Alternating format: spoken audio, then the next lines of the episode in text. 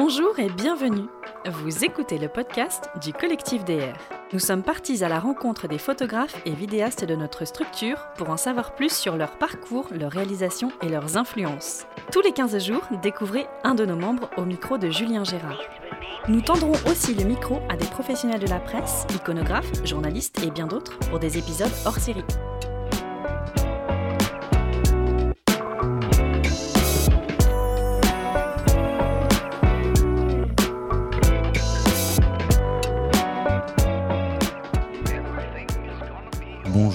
Bienvenue sur ce nouvel épisode du collectif DR. Je suis aujourd'hui à Perpignan euh, au festival Visa pour l'image où nous avons l'habitude de nous réunir avec les membres et je suis aujourd'hui au micro avec Audrey Vist. Bonjour Audrey. Salut Julien. Tu vas bien? Très bien et toi? Ça va, ça va. Alors ce festival? Euh, Parfait. Alors je suis arrivée que hier, donc je vais surtout découvrir aujourd'hui, mais là je suis dans l'ambiance... Euh, du collectif qui est voilà, très chouette, très productive. Euh, ouais, très studieuse hein, ce matin. Euh. Ouais, pas bien réveillée quand même, mais studieuse. Euh, on va commencer un petit peu par toi, par te présenter. Est-ce que tu peux nous faire une présentation en moins d'une minute, un petit pitch Oui, bien sûr. Donc Audrey Viss, moi je suis auteur-photographe basé à Montpellier, en Occitanie. je suis photographe indépendante depuis trois ans.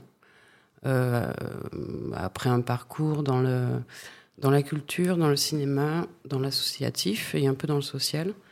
Euh, voilà, je me suis mis à mon compte il y a trois ans et je me consacre exclusivement à la photo.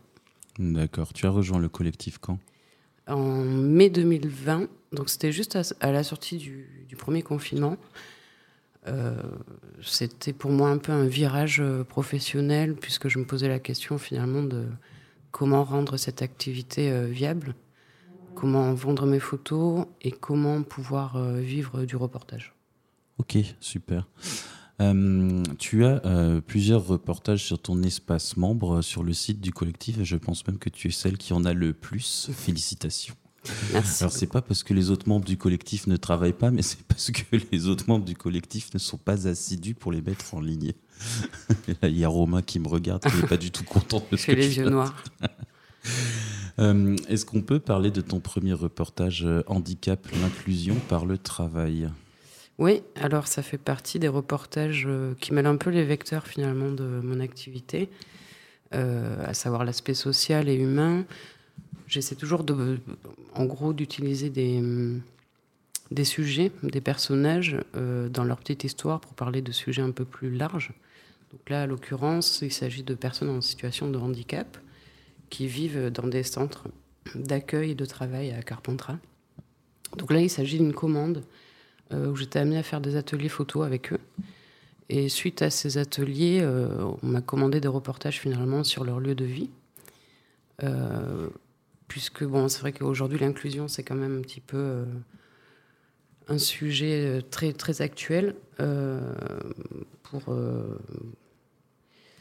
voilà pour faire connaître à la fois la question du handicap qui est très large, l'handicap cognitif essentiellement, comment la société s'adapte à, ces profils de personnes qui sont parfois aptes à travailler, parfois non.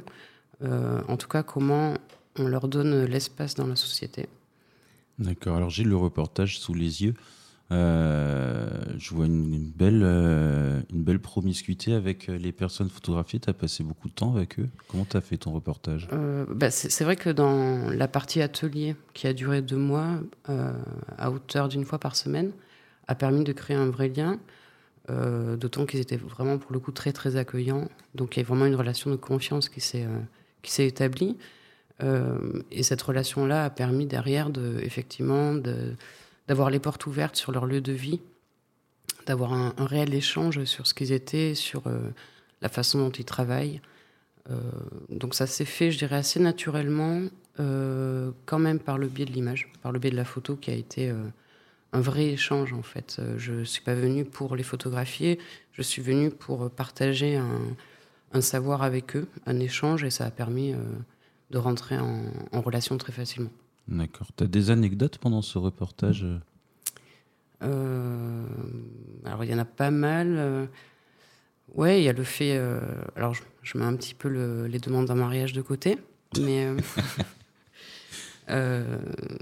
non, le... en fait, au-delà du reportage, il y a une exposition qui, qui, a pu tourner, qui a été faite finalement avec, avec tous les foyers là-bas. L'exposition, elle est, en fait, elle est composée de portraits de chacun qu'on a mis en place dans son environnement. Euh, chacun a choisi un espace de vie, ou de travail euh, qui lui était propre. Chacun euh, voilà, a donné un petit souvenir sur ce qu'il était et on a essayé de traduire ce qu'il était par, un, par une image, c'est-à-dire par un cadre, par un environnement. Donc chacun a ouvert un peu ses portes sur un espace intime à lui et puis on a choisi ensemble le cadre. Généralement, on a fait appel à quelqu'un d'autre du foyer pour prendre la photo. Donc c'était vraiment un travail collectif. Euh, et cette série a tourné d'abord à Carpentras et puis va tourner à l'automne 2022 euh, à Montpellier, à la galerie 411. Euh, donc on a eu un, réel échange sur, ouais, sur l'intimité de chacun qui a aussi décloisonné un peu cette question du handicap. C'est-à-dire que la question du handicap est devenue invisible grâce à la photo, grâce à l'image. La série vit bien, alors j'ai l'impression.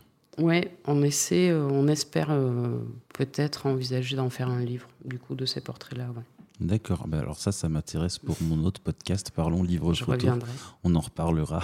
Mais là, c'est plus long les épisodes. C'est au moins une heure et demie. Euh, tu voulais me parler d'un autre reportage qui est Parkinson des patients précoces.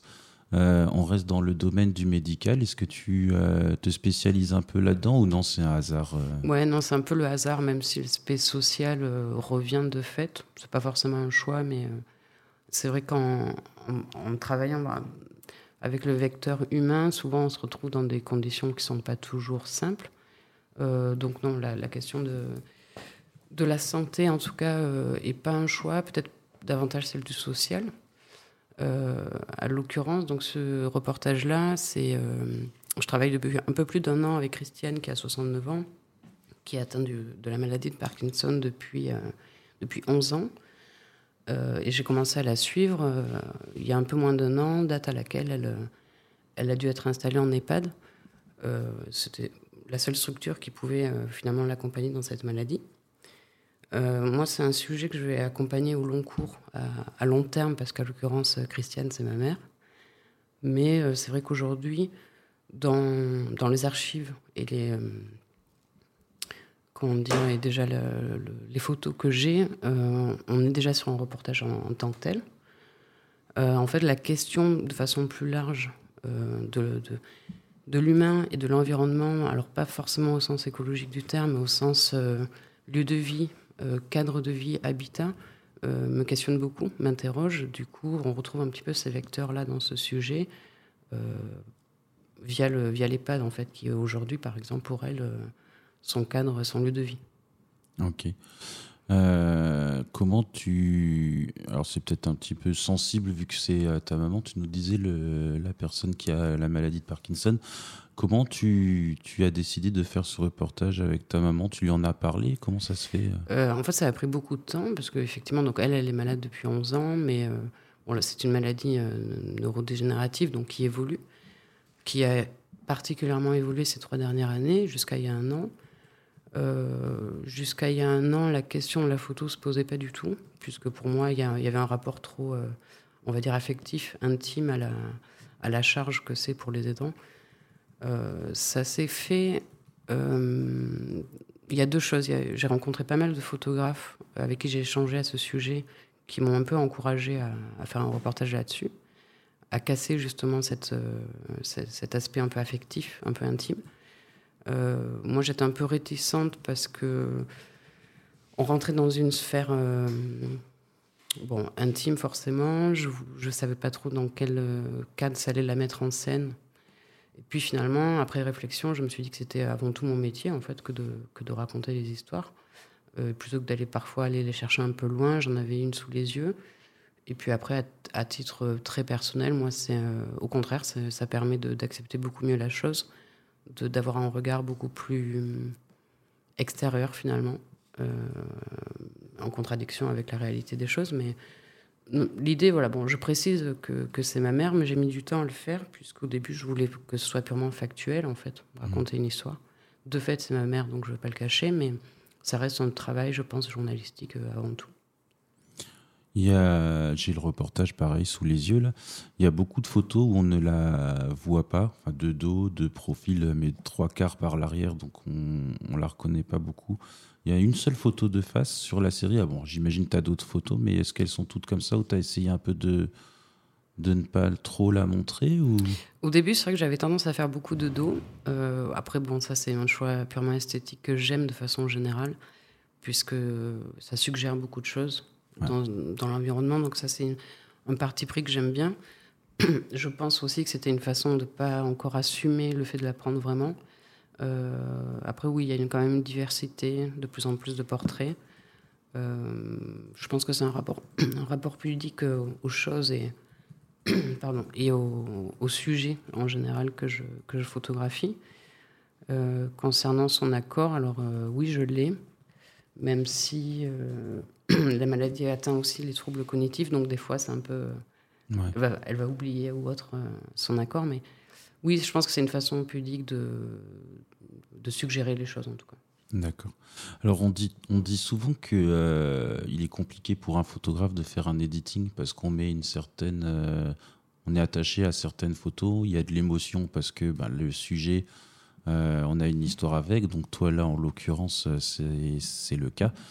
Euh, et que ces photos auxquelles on attache beaucoup d'importance ne sont pas forcément celles que euh, ben, les iconographes vont choisir pour la presse, celles qui sont efficaces dans les expos. Euh, est-ce que tu te fais aider pour ce reportage? Parce que là, tu as quand même une vraie promiscuité avec la mhm. personne photographiée. Ça doit pas être simple de, de choisir les images. Non, alors là, c'est une des étapes de, de, mon travail en général, au-delà de ce reportage. Euh, où je fais, alors euh, peut-être à tort parfois, mais je fais en sorte de trancher assez vite, euh, justement pour pas trop, pas, pas, trop être dans l'hésitation. J'essaie quand même de séparer le côté narratif du côté purement factuel, voire d'illustration, qui peut servir pour les iconographes. Donc là-dessus, je vais, je vais arriver un petit peu à cerner les deux, les deux choix. Mais sinon, pour le reportage, non, je le fais de façon purement subjective mais parce que ça me paraît de toute façon être euh, le rôle du photographe, c'est-à-dire qu'on a beau essayer de capter euh, le réel ou les faits, c'est forcément, on a un boîtier entre les mains, on a, choisi un angle, c'est autant d'éléments qui, font qu'on euh, a un rapport au, réel qui est faussé, qui est très subjectif. Donc je l'assume totalement dans mon choix après d'editing. Ok. Est-ce que tu veux nous parler d'un projet en cours ou à venir? Est-ce que tu en as un en ce moment? Tu travailles sur quoi? Euh, bah Là, du coup, on prépare l'expo euh, à Montpellier, donc issu de, euh, des ateliers de Carpentras, des situations en personnes de handicap. et après, je suis sur pas mal de reportages en préparation à Montpellier aussi. non, le L'actu, ce serait vraiment l'exposition qui démarre le 13 octobre à Montpellier. ça prend du temps en général. On n'a pas trop le temps de faire autre chose en même temps. C'est ça. Est-ce que tu as un mot pour conclure euh, cet entretien? Euh, ben, D'une part, déjà merci à toi. Euh, et puis merci au collectif de façon globale parce que toute, toute cette approche un peu journalistique, reportage, même si j'essaie de garder un peu ma patte d'auteur, euh, toutes les commandes presse que j'ai pu avoir depuis deux ans sont quand même fortement liées à l'expérience que j'ai pu acquérir euh, au sein du collectif. Donc de façon générale, euh, grand merci pour tout ça et pour tout ce, savoir. Bah, écoute, merci beaucoup Audrey d'avoir participé à cet épisode. on se retrouve dans 15 jours avec un autre membre du collectif. Au revoir tout le monde.